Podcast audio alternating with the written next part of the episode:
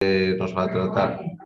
El tema que se trata hoy es un tema, yo creo que muy interesante. ¿eh? El título es Neumonía intersticial con características autoinmunes. Es todo este grupo de enfermedades que realmente el radiólogo creo que puede aportar mucho. Eh, la charla nos la dará nuestro siete tercer año Jaime Rincón. Y sin más eh, preámbulos, Jaime, cuando quieras, recordar a la audiencia las preguntas, por favor, hacerlas a través del chat y se responderán al final. Jaime, cuando quieras. ¿Qué tal? Buenos días a todos. Bueno, yo les vengo a hablar de este tema bastante novedoso, relativamente nuevo y, muy interesante, que son las neumonías intersticiales con características autoinmunes, eh, con las siglas eh, IPAF en inglés. Eh, y bueno, vamos a comenzar. Bueno, para comenzar, primero voy a contar un caso clínico. Se trata de una paciente de sexo femenino de 64 años de edad con antecedente de asma en estudio por más de 10 años, eh, además ex tabaquista, tuvo dos eh, infecciones por COVID, la última en enero de 2022 que fue leve, no requirió ingreso ni radiografía de tórax, tiene perro sin síntomas y el motivo de consulta de la paciente eh, había consultado en el mes de agosto por disnea, fiebre, se le realizó tratamiento antibiótico empírico, mejoró la fiebre, pero no mejoró la disnea y se continuó el estudio con una tomografía de tórax. La tomografía de tórax se observa una afectación parenquimatosa pulmonar bilateral consistente en áreas de consolidación, sobre todo a nivel periférico, como vemos acá en la imagen, y afectando también la región subpleural, eh, con áreas de broncograma en su interior. Se interpretó, dado el contexto clínico de la paciente, la evolución y las imágenes, como un patrón de neumonía organizativa, eh, se completó el estudio de esta paciente además con, con una, una, serie de, anticuerpos y, serologías, eh, y en la cual se, se, vio que eran los, los anti-DNA eran positivos y los ANA también eran positivos a un título no, no muy alto. Se realizó una biopsia de las lesiones pulmonares en la cual se, obtuvo un patrón de, neumonía organizada. Finalmente, a esta paciente se le dio tratamiento con corticoides y tuvo una, excelente mejoría clínica.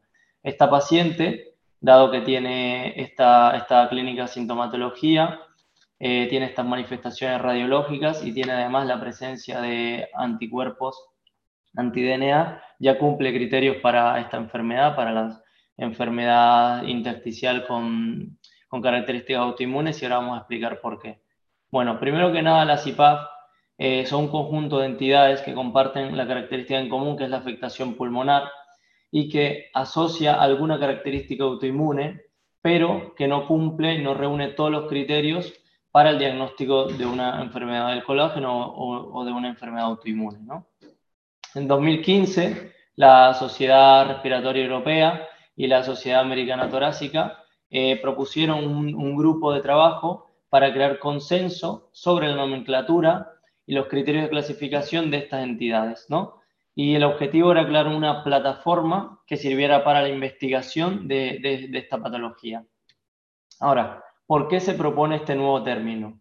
Eh, porque se sabe que hay muchas eh, neumopatías, muchas enfermedades intersticiales, a las cuales están mal llamadas muchas veces idiopáticas, porque muchas de ellas en realidad no, no se han caracterizado bien, o no se ha esperado el tiempo suficiente para que desarrollen, por ejemplo, la presencia de una enfermedad reumatológica.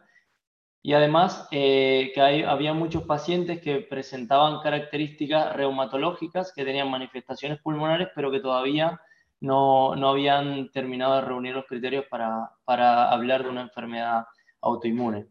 Es así que hay muchos autores han descrito eh, a lo largo de los últimos años diversa nomenclatura y nombres para este tipo de, de entidades, por ejemplo, la enfermedad, eh, la enfermedad del tejido colágeno indiferenciada, eh, o por ejemplo, la mm, enfermedad del tejido colágeno de predominio con afectación pulmonar, y finalmente la IPA. Este grupo de entidades son, eh, son el resultado de la superposición de diferentes entidades y que dado el desconocimiento, eh, la falta de información de, dichas enfermedades, este, es que se, se, propone este término, ¿no? Sabemos que hay muchas enfermedades primarias criptogénicas o, algunas inclasificables que hacen parte de este, de este nuevo grupo de enfermedades. La fibrosis pulmonar idiopática, hay un cierto porcentaje de, pacientes con, con, un patrón de NIU que, que, pertenecen a este grupo de, de, pacientes y, por supuesto, una gran cantidad de pacientes con enfermedades reumáticas que todavía no, no reúnen todos los criterios diagnósticos hacen parte de, de, esta, de esta entidad. Bueno, y en cuanto a los criterios de clasificación, lo, lo primero que se propone es que haya una evidencia eh, que puede ser radiológica, es decir, por un TAC de alta resolución o por eh, una biopsia de que hay una enfermedad, una neumonía intersticial. Una vez que se cumple con este criterio, lo segundo es excluir eh, patologías o, causas secundarias de esto. Lo siguiente es que el paciente tiene que haber una, una investigación profunda de este paciente para descartar que ya no tenga una enfermedad del tejido conectivo ya definida, por ejemplo, una esclerodermia, y después, una vez reuniendo estos, estos primeros requisitos, se dice que tiene que tener al menos un, una característica de al menos dos de los siguientes dominios, que es un dominio clínico, un dominio serológico y un dominio morfológico.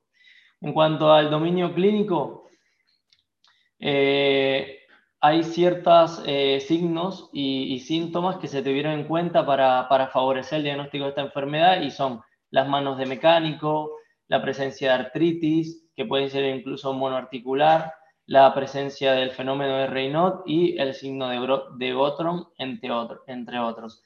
En cuanto a los anticuerpos, el dominio serológico establecen que los anticuerpos antinucleares tienen que tener un título alto cuando se trata de estos patrones, difuso eh, y homogéneo, pero si tienes un ANA nuclear o centromérico, ya eh, no importa el título de los mismos. Y esto es importante recalcarlo porque en la práctica clínica hay muchos pacientes que en el screening de estas patologías tienen títulos muy bajos de ANA y estos pacientes no deberían eh, ser tenidos en cuenta ya que títulos bajos de ANA estaríamos encasillando a muchos pacientes en, este tipo de patologías.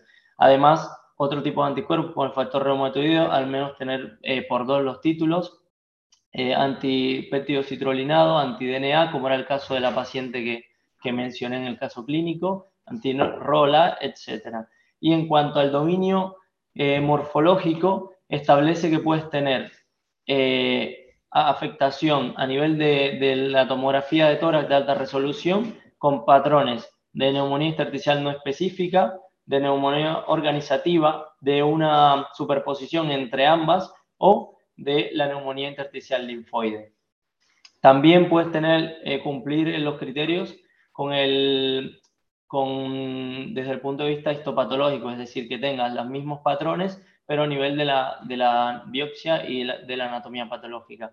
Y finalmente, se propone este tercer ítem dentro del criterio morfológico, que es la afectación multicompartimental, que es eh, quizás la más discutida y que habla de que el paciente debería tener, eh, que, los pacientes que tengan una afectación eh, pulmonar o de la vasculatura pulmonar, es decir, que tengan, por ejemplo, hipertensión pulmonar, pulmonar o los pacientes que tengan enfermedad de la pleura, estos pacientes también cumplen un criterio morfológico y podrían ser encasillados como pacientes con IPA.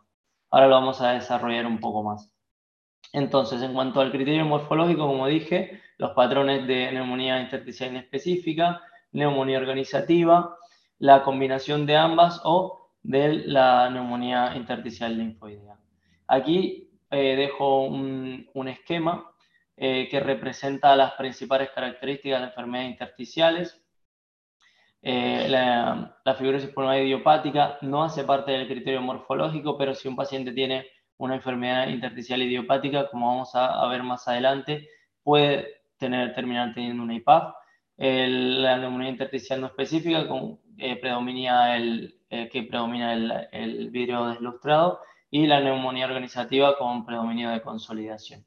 Bueno, ahora vamos a describir los hallazgos radiológicos más importantes de este tipo de patrones. En cuanto a la neumonía intersticial no específica, lo que caracteriza principalmente es la, presencia de abundante vidrio deslustrado con eh, abundantes reticulaciones y sobre todo la presencia de bronquiectasias por tracción. ¿no? En muchos pacientes se ve respetado el, espacio subpleural, como vemos en estas imágenes, hay respeto del, espacio eh, subpleural y también en muchos pacientes hay predominio de afectación peribroncovascular y de afectación de las bases pulmonares. Bueno, el otro patrón de la neumonía organizativa, que también hace parte de los criterios morfológicos, eh, puede tener, sobre todo las características principales, la presencia de consolidaciones pulmonares, que suelen ser periféricas, que, tienen, que puede tener broncograma aéreo. También se puede dar el patrón de, predominio de consolidaciones que, siguen el, árbol broncopulmonar, eh, el árbol broncovascular. Y también podemos tener, eh, bueno, y además la característica principal es que tiene una afectación parcial del parénquima, que además puede ser migratoria y que puede dar signos como el signo del, del inverso, ¿no? Este es un ejemplo de un paciente con un patrón de, neumonía, de neumonía organizativa, de predominio broncovascular, que tenía fundamentalmente afectación de los campos y de los lóbulos inferiores. Eh, este paciente Además, se le investigó y, tenía presencia de los anticuerpos anti-Jo1, pero sin clínica de miocitis, y ya como tiene un patrón morfológico por TAC y un patrón serológico, eh, ya cumple criterios para IPA. Este paciente recibió tratamiento inmunosupresor y tuvo buena respuesta clínica. Este es otro paciente, este es otro ejemplo, un paciente de 32 años que consultaba por tos y disnea de varias semanas de evolución y se ve otro, otra vez un, patrón de neumonía organizativa con consolidaciones periféricas, eh, principalmente en bases pulmonares y en espacio subpleural, eh, que tenía ANAS en títulos muy altos. Finalmente, este paciente eh, cumple con los criterios de IPAF, tanto serológico como morfológico, y se realizó también tratamiento inmunosupresor con buena respuesta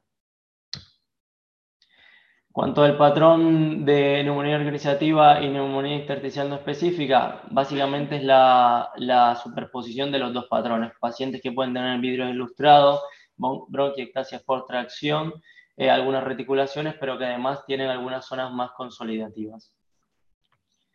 Y en cuanto a la neumonía intersticial linfoide, es, es muchísimo más rara, es una de las intersticiales más raras y la principal característica es la, presencia de quistes peribroncovasculares que suele estar asociado a la presencia de vidrio deslustrado y también puede tener reticulaciones y engrosamientos septales, como vemos en esta figura. En este, en este caso era un paciente que tenía una clínica aguda y que después de tratamiento con corticoides eh, tuvo una asombrosa mejoría clínica de, de, las opacidades, pero que quedaba de forma residual todos los quistes peribroncovasculares.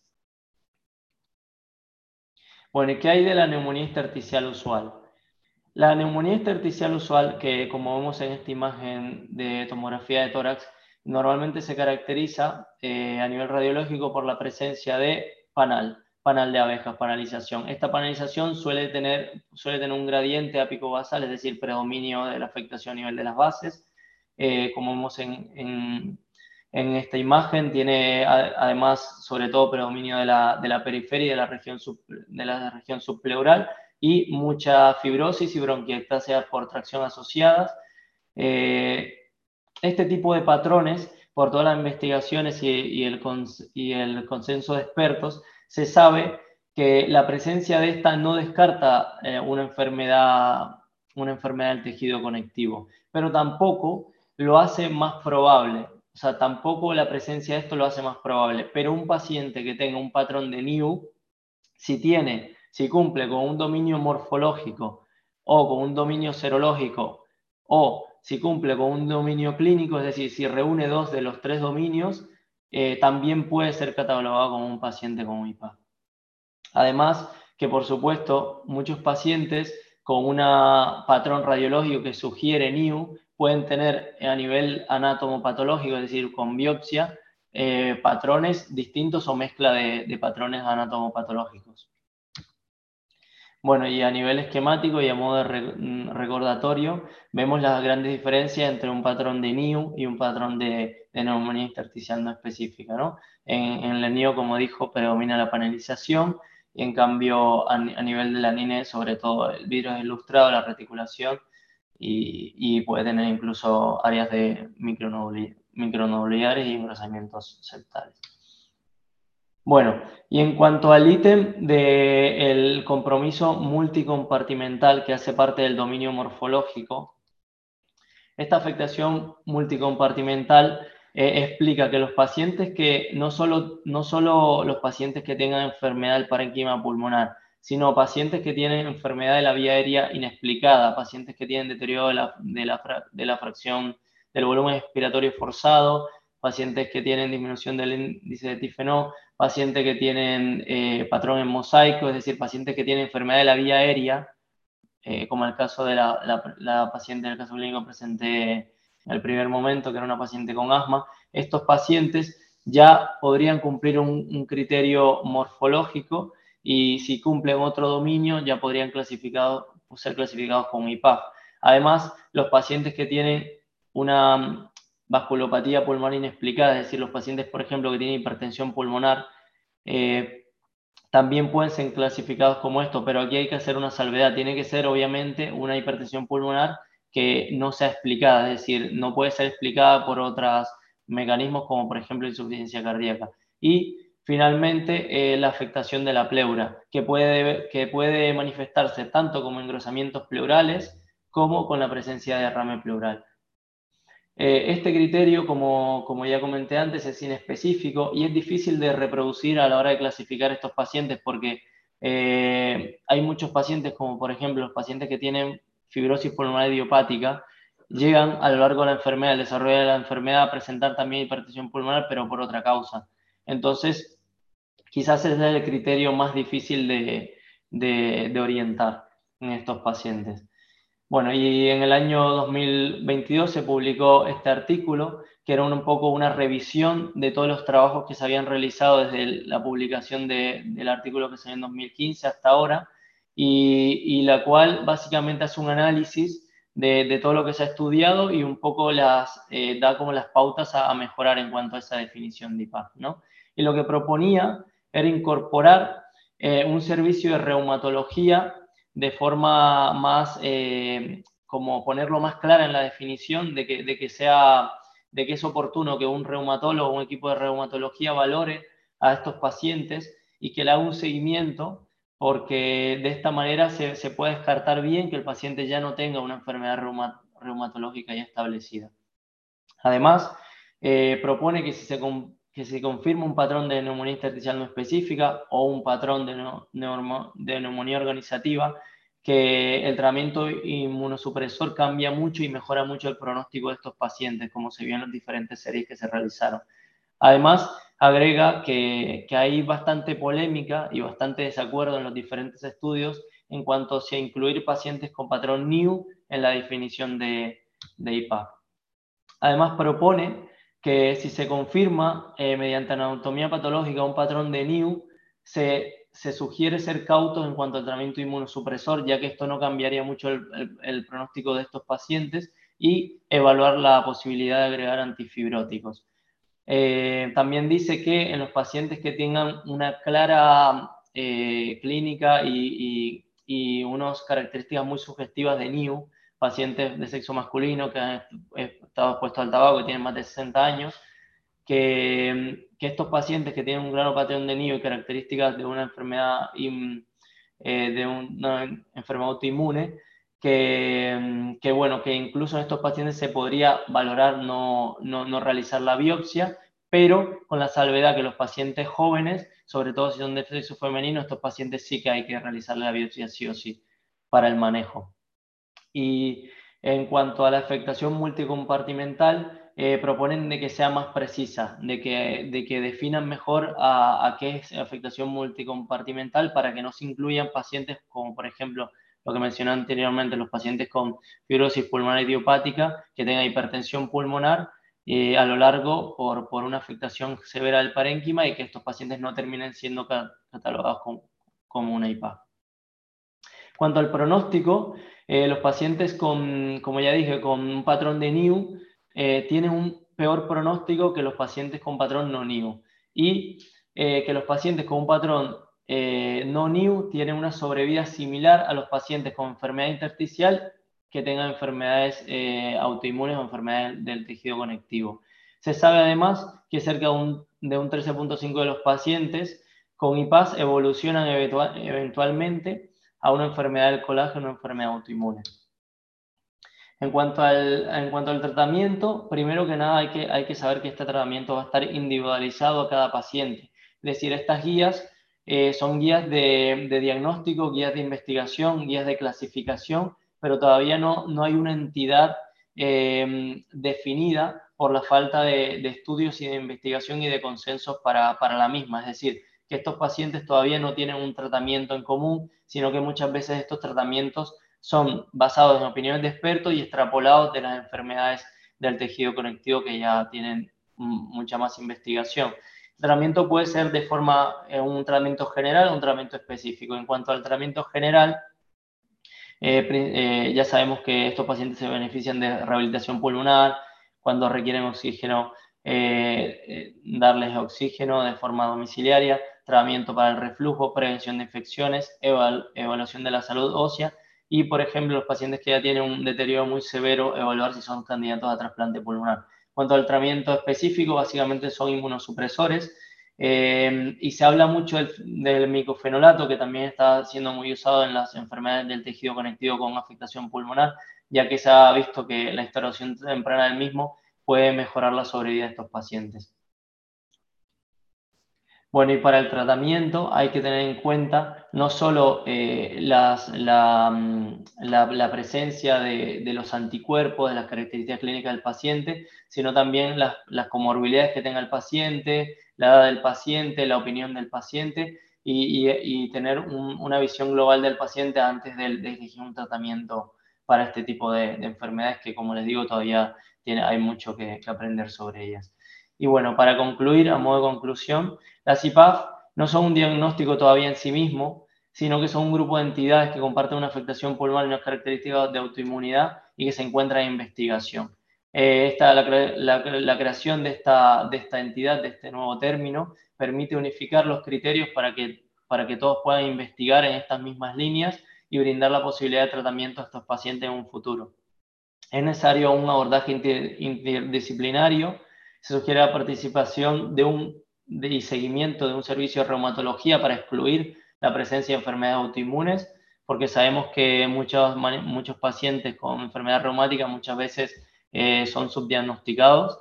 Y eh, finalmente, el tratamiento de los pacientes con IPAF debe ser personalizado eh, teniendo las características, tomando en cuenta las características de los pacientes. Bueno, muchas gracias por su atención.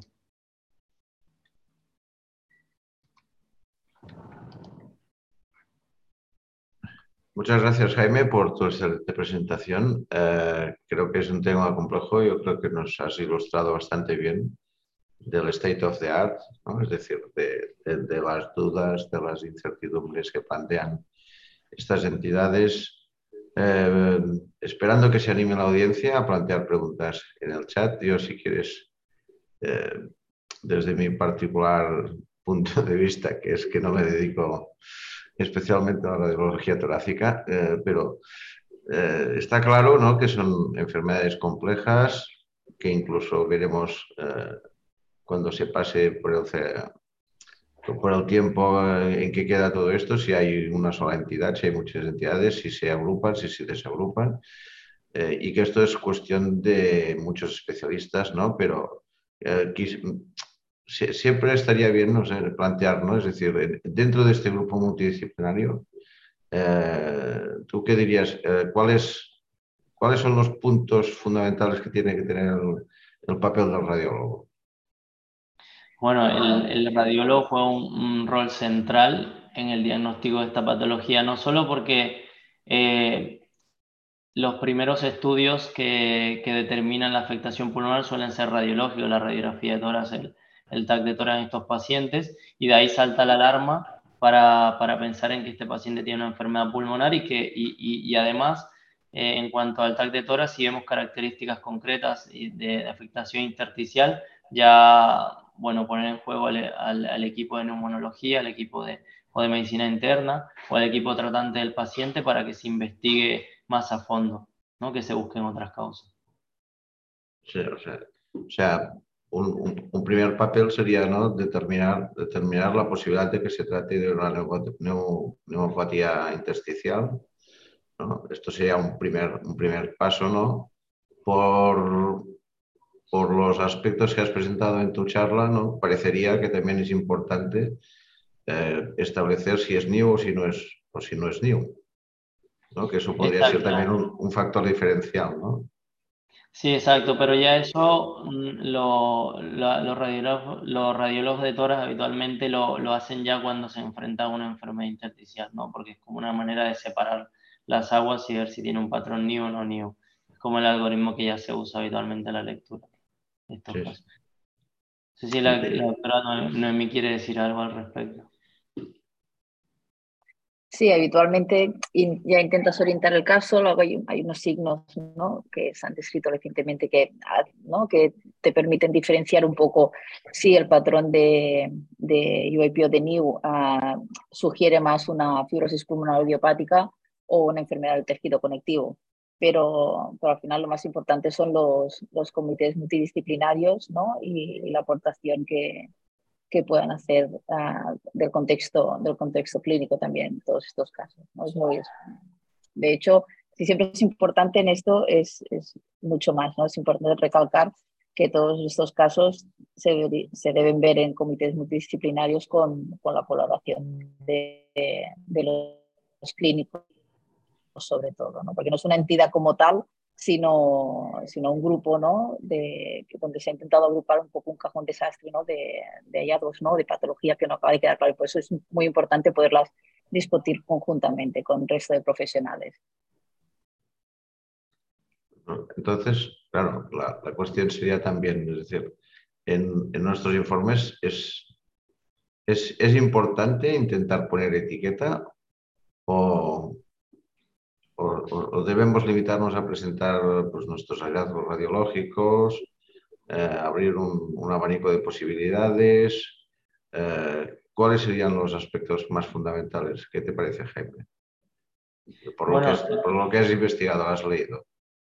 Sí, bueno, lo, los radiólogos, ah, bueno, por lo, o sea, en cuanto a la orientación de, del diagnóstico, si bien tenemos que hacer un, una una descripción de todos los hallazgos radiológicos. Si tenemos herramientas, porque el clínico nos da, nos comenta el caso o nos pone en el motivo de consulta y nos orienta el caso o, tenemos la posibilidad de ver las analíticas, las pruebas comentarias del, del, paciente y tenemos un patrón muy típico, tenemos que orientar eh, y también dar la opinión radiológica sobre qué, qué patología es, es sugestiva o no, y que evidentemente estos pacientes se llevan a comité cuando son casos complejos, cuando no son casos claros, y ahí entre todos se, se decide si hacer biopsia o no, y cuando se tenga la biopsia ya finalmente cerrar el, el caso clínico. Y, y, además que muchos de estos pacientes no, no se cierran en ese momento, sino como ya dije anteriormente, se les hace un seguimiento y se debería hacer un seguimiento reumatológico porque si en este momento no cumple criterios de una enfermedad intersticial, eh, de una enfermedad del tejido conectivo, perdón, eh, probablemente en el futuro lo hará. No sé si la doctora quiere añadir algo sobre el papel del radiólogo. Bueno, lo que es importante es eh, describir las, las alteraciones que se encuentran, ¿no? Es un poco hacer saltar la liebre, ¿no? Como decía Jaime, porque Ah, de hecho, la infectación pulmonar en estos pacientes marca el pronóstico y, y la mortalidad en los pacientes con las enfermedades del tejido conectivo, con lo cual es muy importante determinar si tiene afectación uh, pulmonar o no. Yo creo que por ahí, por, por, ahí van los tiros y por eso el tema está sobre la mesa y está, y está en boga ahora porque yo creo que es fundamental poder instaurar un tratamiento precoz, sobre todo en los pacientes que tienen afectación pulmonar. Entonces, también está todo el tema de las siglas, ¿no? de las interstitial anormalitis, estas sutilezas ¿no? que, que pueden, que, que, pueden encontrarse ¿no? y que también pueden darse en pacientes que tengan rasgos de, de enfermedades del tejido conectivo. Y bueno, es un tema que le doy las gracias a Jaime y la enhorabuena por haberse, por haberse animado a, a meterse en este, tema, que es un poco complejo, ¿no? Y, y un, poquito, un, poquito, duro a veces. O sea que buen trabajo, Jaime, y nada, solamente esto, ¿no? Que, el, que, es importante a veces solamente hacer saltar la libre, ¿no? Para luego acabar de eh, cerrar el caso con, en los comités multidisciplinarios, como, decía. Perfecto, yo creo que nos ha quedado claro, ¿no? Es decir, eh, el papel del radiólogo para, para detectar estos casos, ¿no? Es decir, Jaime probablemente eh, aunque vayamos a la historia clínica, en muchos casos no existirán todavía, todavía esos datos analíticos, esos datos clínicos recogidos específicamente para poder orientar mejor esos casos, pero sí estaría bien, entiendo, que fuéramos capaces de sugerir que se deberían obtener estos datos a partir de nuestros informes. Eh, tenemos una pregunta del doctor Pineda. Eh, que te preguntaría, ¿cuándo están indicadas técnicas más invasivas para descartar hipertensión pulmonar en estos pacientes? ¿Qué te parece? Bueno, eh, con respecto a, eso, no, o sea, en, los artículos que leí no había un consenso de cuándo, de cuándo hacer eh, la, hemodinámica pulmonar de estos pacientes. Mm, supongo que se puede extrapolar de, de los pacientes que tienen hipertensión pulmonar cuando se estudian.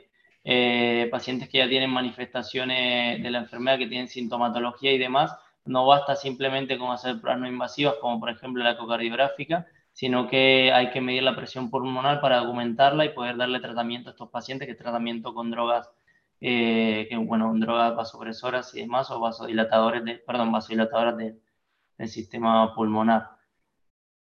Pero, pero en cuanto a estos pacientes IPAF, no, no está descrito, o sea, de hecho hay Dice, pacientes con hipertensión pulmonar no, no, no aclara, em, pacientes con hipertensión pulmonar no aclarada y proponen que el método más fidedigno en los estudios era el método hemodinámico, o sea, medir la presión de la arteria pulmonar. Y dicen porque el ecocardiográfico puede ser muy, muy inespecífico, pero no está escrito dentro, dentro del dominio, dentro del criterio diagnóstico. Ellos sugieren que se haga un método invasivo porque es el más fidedigno pero proponen que hay otros métodos bastante fidedignos como el que usa el, CO2 y demás. Pero el ecocardiográfico, por ejemplo, dicen que no es muy fidedigno a la hora de etiquetar a estos pacientes con hipertensión pulmonar. Perfecto, Jaime.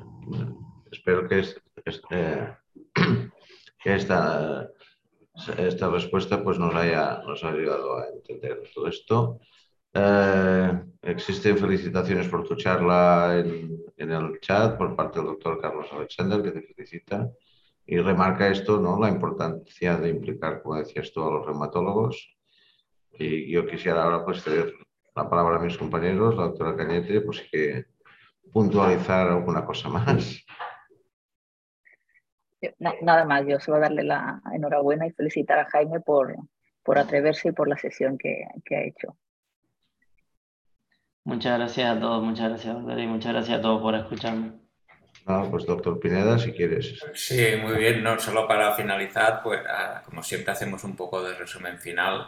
Pero primero, sobre todo, felicitar a Jaime. Ha hecho una revisión de un tema muy complejo y novedoso, ¿no?